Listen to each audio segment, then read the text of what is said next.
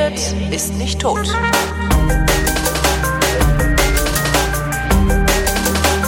Willkommen zum Geschichtsunterricht einer Koproduktion von Print und Deutschlandfunk Nova und von Nova zugeschaltet wie immer Matthias von Hellfeld. Hallo Matthias. Hi, ich grüße dich.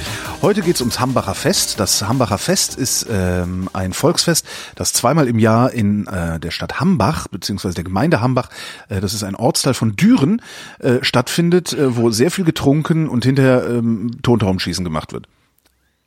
Falsch. Okay, dann darfst du jetzt mal spekulieren. Das Hambacher Fest hat stattgefunden 1832. Oh. Äh, oh, und ähm, findet statt oder hat stattgefunden in der heutigen Gegend von Rheinland-Pfalz. Ja.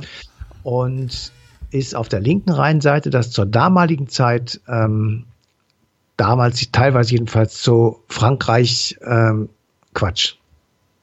Ganz kurz mal eben, stopp, stopp, stopp. Ich fange nochmal an. Jupp. Falsch. Das Ähm, Hambacher, ja.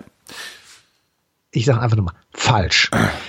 Das Hambacher Fest hat 1832 stattgefunden und hat für die Geschichte der Bundesrepublik eine ganz, ganz große Bedeutung, weil es sozusagen aus einer besonderen Tradition heraus stattgefunden hat. Denn, das muss man sich vorstellen, die, was wir heute Rheinland-Pfalz nennen, war zur Zeit Napoleons, also kurz vor diesem Hambacher Fest, zu Frankreich gehörend und dadurch von den Ideen der französischen Revolution natürlich besonders geprägt. Also Freiheit, Gleichheit, Brüderlichkeit und sowas, das kannten die Menschen in der Pfalz am Beginn des 19. Jahrhunderts sehr gut und ähm, nachdem Napoleon geschlagen war und aus Europa vertrieben war und er dann auch gestorben war, wurden ja in Europa die Grenzen neu gezogen und die Pfalz wurde dem bayerischen Königreich zugeschlagen.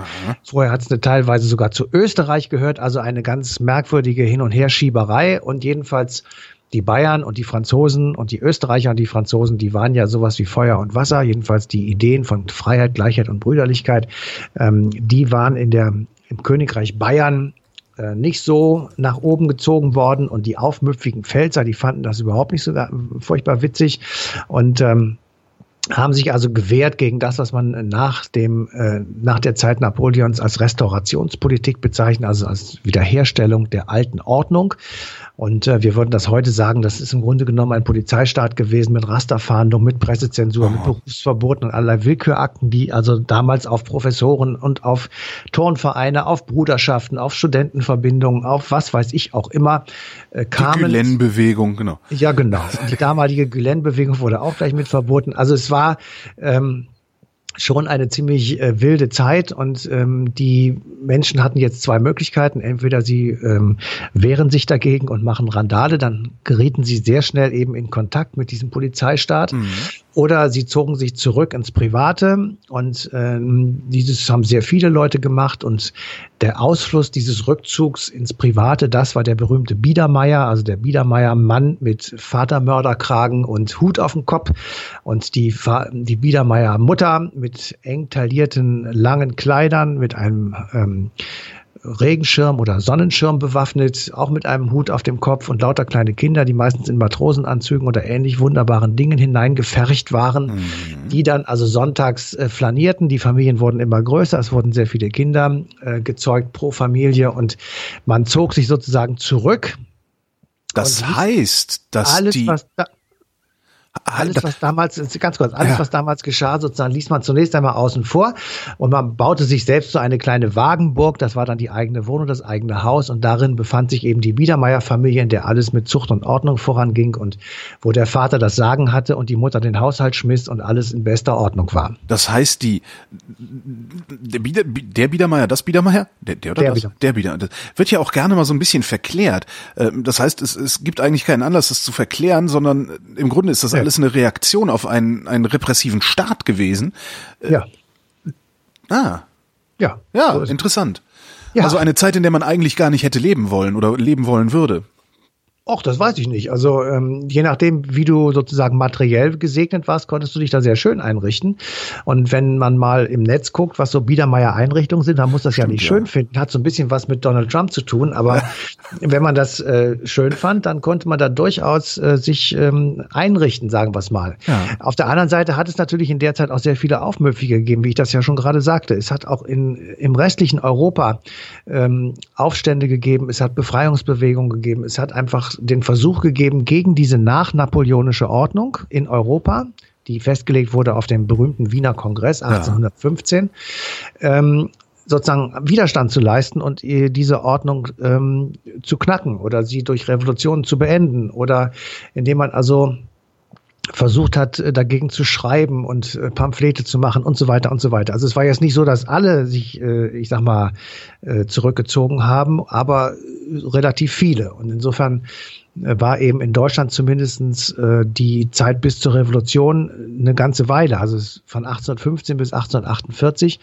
ähm, sind ja ein paar Jahrzehnte und in dieser Zeit gärte es sozusagen immer mal wieder, mal kleiner, mal größer und irgendwann ist es dann eben dazu gekommen, dass 1848 diese Revolution ausgebrochen ist oder begonnen hat.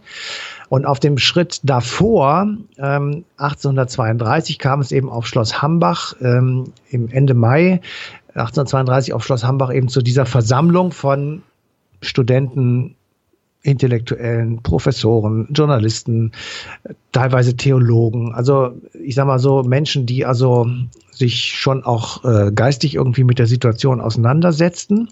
Und äh, die versammelten sich dort also und äh, waren natürlich dadurch, dass sie sich versammelten, schon ein Dorn im Auge der restaurativen Staatsmächte, allen voran den äh, dem in Österreich sitzenden Außenminister äh, Fürst Metternich, mhm. äh, der also den Wiener Kongress seinerzeit auch organisiert hat und der im Grunde genommen der große Überwacher dieser restaurativen Ordnung war. Und für den war also klar, dass also alle Versammlungen, wie zum Beispiel in Hambach eben im Grunde genommen der Anfang vom Ende sind. Also der wollte das alles verhindern, was Hat in diese recht Richtung gehabt, geht. Ne?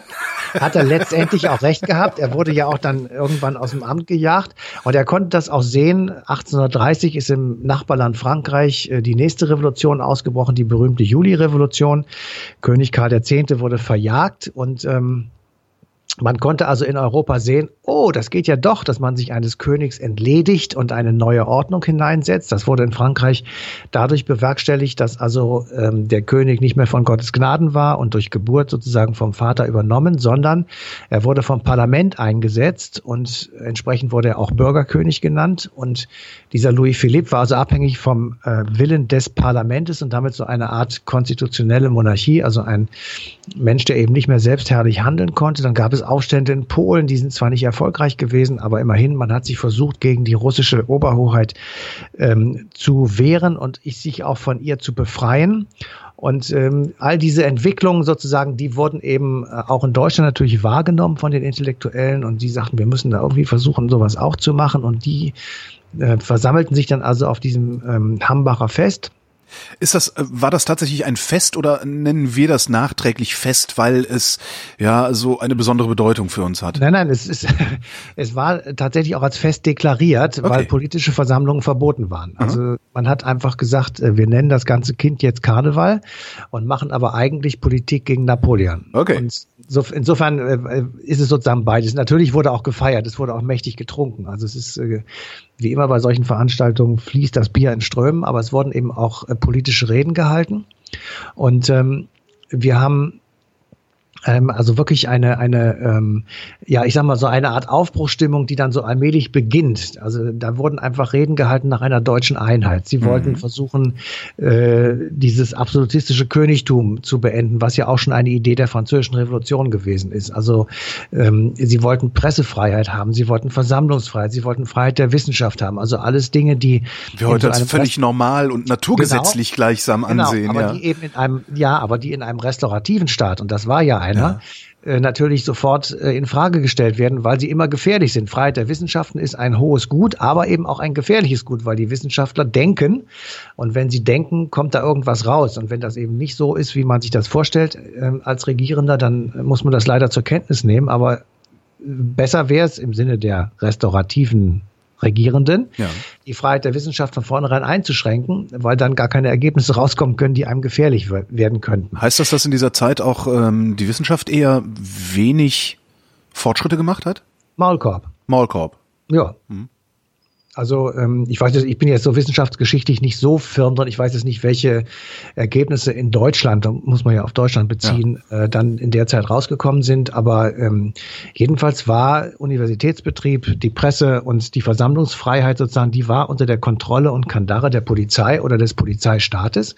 Und wir würden heute sagen Rasterfahndung und Polizeistaat. Damit würden wir das treffend beschreiben. Und ähm, insofern äh, sozusagen unter dieser, unter diesem unter diesem Deckmantel sozusagen ist also die Restauration abgelaufen und ähm, man muss so ein bisschen drumherum gucken, sozusagen in der Zeit, also 1832, da ist dieses Hambachfest und bis 1848, das sind ja so viele Jahre nicht, nämlich genau 16. Was passiert da? Was ist sozusagen der Punkt, warum es dann umschwingt tatsächlich auf eine nationale Revolution, nämlich die deutsche Revolution von 1848. Und da muss man einmal ganz kurz über den Rhein gucken zu unseren französischen Nachbarn. Dort regierte zu der Zeit ähm, Adolphe Thiers als Ministerpräsident und Adolf Thiers hat sich in eine Orienkrise eingemischt. Wir kommen jetzt ein bisschen von hinten durch die Brust ins Auge, aber wir kommen zu einem Punkt und ähm, hat sich in die Orienkrise eingemischt ähm, auf Seiten Ägyptens. Ägypten wollte zu der Zeit ungefähr 1839, 38, 39, 40, wollte also aus dem Osmanischen Reich ausscheren und hatte, um dem Nachdruck zu verleihen, Palästina und Syrien besetzt, also militärisch sozusagen sich ähm, herausgeputzt. Und ähm, jetzt war das die Frage, wo würden sich die europäischen Großmächte einsortieren? Weil die hatten ja damals als Weltmacht und als Stabilisatoren äh, natürlich auch am Orient eine große, äh, große politischen Interessen. Aha. Und die setzten sich aber auf die Seite des Osmanischen Reiches, weil sie äh, nicht unbedingt wollten, dass Ägypten unfrei bleibt oder frei wird. Das war denen eigentlich egal. Was sie wollten, war politische Stabilität in dieser nahöstlichen, mittelöstlichen Region. Und ähm, Frankreich allerdings scherte da aus und sagte, nein, wir müssen bei Ägypten stehen und wollen, dass also äh, dieses Osmanische Reich ähm, mal so ein bisschen die Flügel gestutzt bekommt. Das hatte wieder auch außenpolitische Gründe. Jedenfalls Frankreich und Ägypten mussten sich sozusagen dann zur Wehr setzen gegen die Osmanen und andere europäische Großmächte. Frankreich verlegte einen Flottenverband an die Levante und es landeten dann aber 1840 alliierte Truppen in, äh, in der Gegend, also in Ägypten, aus Großbritannien, aus Russland, sogar aus Preußen und so weiter. Und Ägypten blieb das, was es war, nämlich Teil des Osmanischen Reiches. Und jetzt fragt man sich, warum um Gottes Willen hat er das erzählt? ich denke mir die ganze Zeit, ah, das macht er um die Unübersichtlichkeit dieses ganzen. Äh, ja. Nein, nein, nein, nein, nein, nein, das ist eigentlich ganz einfach. Mhm. Der macht genau das, also der Thier hat genau das gemacht, was unser Freund Erdogan in der letzten Zeit gemacht hat vor dem, äh, vor der Abstimmung. Er hat nämlich ähm, sozusagen dann etwas gemacht. Er hat sich einen Gegner gesucht irgendwo im Ausland, um im innenpolitischen wieder Frieden zu haben. Die Franzosen waren natürlich total sauer darüber, dass ihr Ministerpräsident sie in die Scheiße geritten hat, auf Seiten Ägyptens klein beigeben zu müssen in dieser Orienkrise. Mhm. Und dann hat er gesagt, was mache ich jetzt? Ich muss irgendwas tun, damit die mich wieder toll finden. Und hat dann gesagt, wir wollen, dass der Rhein die französische Ostgrenze wird. So, jo. und wenn die, wenn du den Rhein dir mal kurz vorstellst, da ist auch auf der ähm, von uns aus gesehen linksrheinischen Seite noch sehr viel Deutschland. Ja. Und wenn das alles zu Frankreich gehört, weil ja dann der Rhein die Grenze wäre, so ähnlich wie es Caesar im De Bello Gallico geschrieben hat, dann ähm, müsste man doch äh, sehr viele Gebiete den Franzosen abgeben und das kommt doch eigentlich überhaupt nicht in Frage. Und dann begann in Deutschland das, was man dann die Rheinbewegung nannte, also die, ähm, das war eine Rheinkrise nannte man es dann und dann kam die Rheinbewegung, also der, der Rhein wurde besungen als nationales Element. Ähm, ja und äh, es sammelten sich viele Deutsche sozusagen unter diesem Nationalelement, also unter dieser nationalen Verteidigungslinie gegen die übergriffigen Franzosen, sage ich jetzt einfach mal. Und es gibt also ganz viele Leute, die gesagt haben, ohne die Franzosen wäre der deutsche Nationalstolz, die deutsche Nationalbewegung, dann letztendlich auch die deutsche Revolution, die ja teilweise davon sehr getragen wurde, gar nicht entstanden. Also müssen wir denen eigentlich sehr dankbar sein, dass dieser Adolf Thiers jedenfalls mal eine Zeit lang ähm, versucht hat, den Rhein zur französischen Ostgrenze zu machen, was bei uns in Deutschland diese nationale Empörung ausgelöst hat. Und deswegen sind halt äh, die Rufe nach einem einigen Nationalstaat, nach einem gesamten deutschen Staat immer größer geworden. Und deswegen ist es dann irgendwann zur Revolution gekommen. Und der Ursprung dieser Ideen sozusagen, der liegt im Schloss Hambach. Jetzt ah. bin ich da wieder angekommen. Das heißt, die, die Formulierung, was man haben will, dass man also einen einigen deutschen Staat haben will, dass man einen, im Grunde genommen einen Rechtsstaat haben möchte, dass man versuchen will, Freiheit für Rede, für Presse, für Versammlung, äh, für Wissenschaft und so weiter und so fort. Also all diese äh, Dinge, die für uns heute so selbstverständlich sind, äh, die wurden zum ersten Mal richtig formuliert eben 1832 in ähm, etwas größerem Stile, 1832 eben auf Schloss Hambach. Ja. Und die wurden dann ähm, zumindest mal formuliert und sie wurden festgehalten. Dann sind sie wieder in der Versenkung verschwunden, aber eben hervorgerufen wiederum durch die Rheinkrise, durch Herrn Thier und durch die Rheinliedbewegung. Und ähm, da kommt das Lied, der Lieb Vaterland, magst ruhig ah, sein. Ja. Fest steht und treu die Wacht, die Wacht am Rhein. Ja. Heinrich Heine hat gesagt, äh, Zitat, die französische Politik hat das Volk wieder auf die Beine gebracht. Also die haben sehr genau gesehen, ähm, äh, wo sozusagen der Ursprung auch war, weil nämlich du brauchst dann so von außen einen Piekser sozusagen und dann sagen alle, nee, das kann aber jetzt auch nicht also sein. Jetzt reicht's. Du, jetzt reicht's. Und schon hast du also alle Leute ähm, bei dir und bist äh, sehr nah sozusagen an dieser Nationalbewegung, die dann eben 1848, ähm, wie gesagt, in der deutschen Revolution mündete. Und insofern ist eben äh, sind beide Ereignisse eng miteinander verbunden, 16 Jahre voneinander getrennt, aber eben eng miteinander verbunden. Und ähm, wir haben äh, auf der Suche sozusagen nach dem, wo sich eigentlich die Bundesrepublik von heute drauf bezieht. Ja. Also wo sind ihre Traditionslinien? Ähm, wie, wo kommen die Ideen her, die wir heute im Grundgesetz haben oder die wir als verfassungsrechtlich relevant empfinden?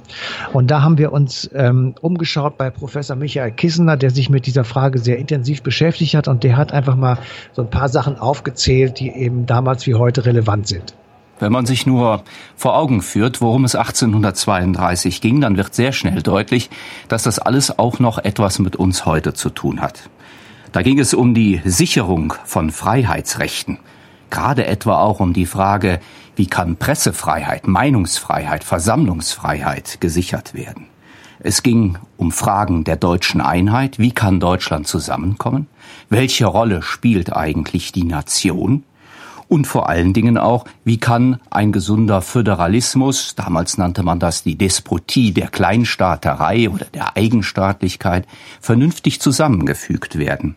Und nicht zuletzt ging es natürlich auch um die Frage, wie dieses Deutschland in Europa seine Stellung finden sollte, wie sollte es zu den europäischen Mächten stehen und wie weit konnte man damals schon kommen in einer Art europäischen Verbrüderung oder Vergemeinschaftung. Ich glaube, wenn man sich nur diese drei Punkte anschaut, sieht man sehr schnell, das hat sehr viel mit uns heute zu tun. Wir sind nämlich immer noch auf der Suche.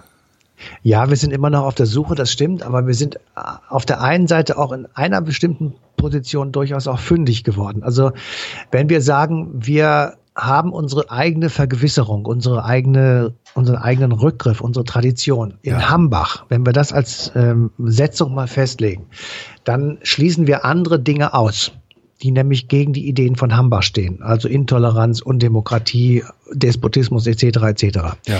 Das heißt, wenn es gut geht, ähm, dann ist der alte Spruch, wenn ich weiß, wo er herkommt, kann ich wissen, wo er hin soll, bei uns insofern erledigt, als wir diese Tradition tatsächlich grundgesetzlich verankert haben. Ob sie jetzt jeder im Kopf hat, ist mal eine andere Frage, aber wir wissen, da kommt es her. Und die Bejahung eben dieser Tradition, schließt ja auch die Verneinung einer anderen Tradition ein. Also wenn wir ähm, uns auf Einheit und Freiheit, ähm, ich sag mal, beziehen als Schlagworte, ja. dann können wir nicht gleichzeitig auch Unterwerfung oder Unfreiheit dazu tun. Ja. Zum Beispiel während der NS-Zeit. Das heißt, wenn du als Volk dich vergewisserst, du willst das sozusagen als positives Beispiel deinen Kindern weitererzählen. Ich sag mal genau so, wie die alten Griechen ihre Heldensagen den Kindern erzählt haben, ja. weil sie einfach erklären mussten, wo kommen wir eigentlich her und warum sind wir so ein hammergeiles Volk. Dann mussten sie irgendetwas sich ausdenken, weil sie hatten ja keine Erklärung. Sie wussten nicht, ähm, was war eigentlich vor uns? Sie haben gesehen, dass die Kinder geboren werden, aber sie wussten nicht, wie sie selber geboren wurden. Sie wussten nicht, was davor, davor, davor war. Also haben sie das irgendwie ausgedacht, haben die Götterwelt erfunden und haben Heldensagen kreiert. Das haben alle Völker gemacht. Die Römer, die Germanen, die haben dann die Edda gehabt später und so weiter. Also all diese Dinge, die eben tolle Leute hervorgebracht haben, um einfach zu erzählen, wo sie selber herkommen. Also eine eigene Tradition aufzubauen. Aha. Wir brauchen uns heute nicht mehr ausdenken. Wir können sozusagen aus der Vergangenheit zurückblicken, weil wir eben die Überlieferung haben dank vieler toller Leute, die das bewerkstelligt haben. Und wir können uns jetzt selbst sozusagen auf den Weg machen, so eine Art Spurensuche und sagen, okay, wir sind heute so organisiert, wo kommt das eigentlich her? Weil wir haben es uns ja nicht alles selber ausgedacht, sondern wir sind ja Teil von einer ganz, ganz langen Entwicklung. Und da ist eben Hambach tatsächlich eine im besten Falle wirklich positive Identität, auch durchaus nationale Identität, ähm, die eben dazu dient, Demokratie und die Werte, die zu dieser Demokratie gehören, zu erklären und zu manifestieren. Und deswegen finde ich das persönlich auch wirklich sehr, sehr gut, dass eine so etwas wie eine Straße der Demokratie nennt sich das äh, zwischen Freiburg und Frankfurt gebaut wurde, an denen eben an 60 Stationen äh, erläutert wird, ähm, welche historischen Ereignisse es waren, die eben unsere heutige Demokratie ausmachen. Ja. Und damit ähm, und die damals schon, nicht, was, was, was ich den, den, den wirklich interessanten Punkt daran finde. Also ich bin ja einer der wenigen Menschen, die sich durchaus sehr gut vorstellen können, ähm, in den Vereinigten Staaten von Europa zu leben. Also die da mhm. nochmal nationale Grenzen äh, äh, zu glätten oder, oder verschwinden zu lassen. Ähm, ich weiß, dass ich damit relativ alleine bin. Äh, was ich, was ich aber an dieser Idee äh, schön finde, ist, also da ist ein Nationalismus formuliert, der sich nicht als abgrenzender Nationalismus gegen die anderen versteht, sondern erstmal ja. als sich, sich selber als Nation konstituierend, um mit den anderen Nationen zusammen was tun zu können. Also Und zwar zusammen. Das, das finde ich äh, wirklich ja. sehr, sehr interessant an der Geschichte.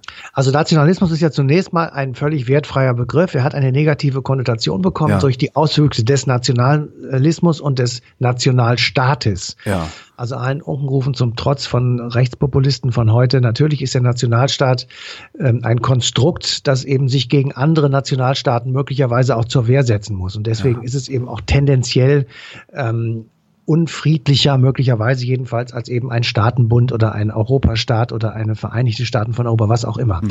Ähm, insofern äh, finde ich das auch positiv sozusagen, dass man in Hambach eben etwas finden kann, wo man sagen kann, okay, das ist unsere nationale Identität. Wenn man, wenn man sagt, was ist eigentlich eine nationale Identität, das ist ja immer so ein bisschen mit, hm, weiß man nicht so richtig. Das ist so ein bisschen mit einem kleinen Beigeschmack versehen. Ja. Ähm, warum können wir nicht einfach sagen, wir sind Europäer? Aber es ist viel einfacher zu sagen, wir haben ja überall diese Werte, die eben auch auf Hambach definiert worden sind. Also in der französischen Revolution, wir können uns mit den Franzosen sofort darauf einigen, ähm, auf diese Werte, jedenfalls auf die, mit den demokratischen Franzosen, ja. die sowohl in der französischen Revolution ähm, hundertfach, tausendfach gesagt wurden, wie eben auch auf Schloss Hambach. Wir können uns mit den Holländern sehr schnell ähm, verständigen, weil deren Ideen bei der Befreiung äh, von verschiedenen Besetzern und Besatzern waren exakt dieselben. Wir können uns mit den demokratischen Amerikanern sehr schnell verständigen, weil eben die in ihrer Unabhängigkeitserklärung all das auch aufgeschrieben haben oh. und so weiter und so weiter. Also insofern ähm, ist es einfach wirklich positiv, sich auf eine, in einer gewissen Weise ohne nationale Überheblichkeit, ohne sich selbst besser zu stellen als die anderen, auf Spurensuche zu begeben und zu sagen, da kommen wir eigentlich her. Und wenn wir das wissen, dann können wir eben auch sagen, wo wir eigentlich hinwollen. Und deswegen ist dieser Sponti-Spruch, ja, wenn ich weiß, wo er herkommt, kann ich wissen, wo er hin soll. Einerseits völlig irre, auf der anderen Seite aber auch eben sehr treffend. Ja, ich, ähm, wenn ich keine eigene Wurzel weiß und habe, ja. dann irre ich durch die Gegend und dann bin ich äh, im Grunde genommen verloren im großen Nirvana der Ideen und der äh, Verlockungen sozusagen. Ähm, insofern äh, finde ich jedenfalls dieses Fest auf Schloss Hambach und das, was da gesagt und geschrieben und ähm, gemacht wurde, eben wirklich tatsächlich für unsere Geschichte und für unser Volk äh, von großer Bedeutung. Warum haben wir da keinen Feiertag? Ja, das kann man sich lange überlegen und ähm, vielleicht sollte man das tatsächlich mal irgendwann diskutieren. Aber unser Feiertag ist halt etwas naheliegender und äh, also mit der deutschen Einheit. Insofern. Ja, aber das ist, das ist, ich finde ja, also so, so, so, so spektakulär das mit der deutschen Einheit ist, zukunftsweisender ist aber doch das Hambacher Fest.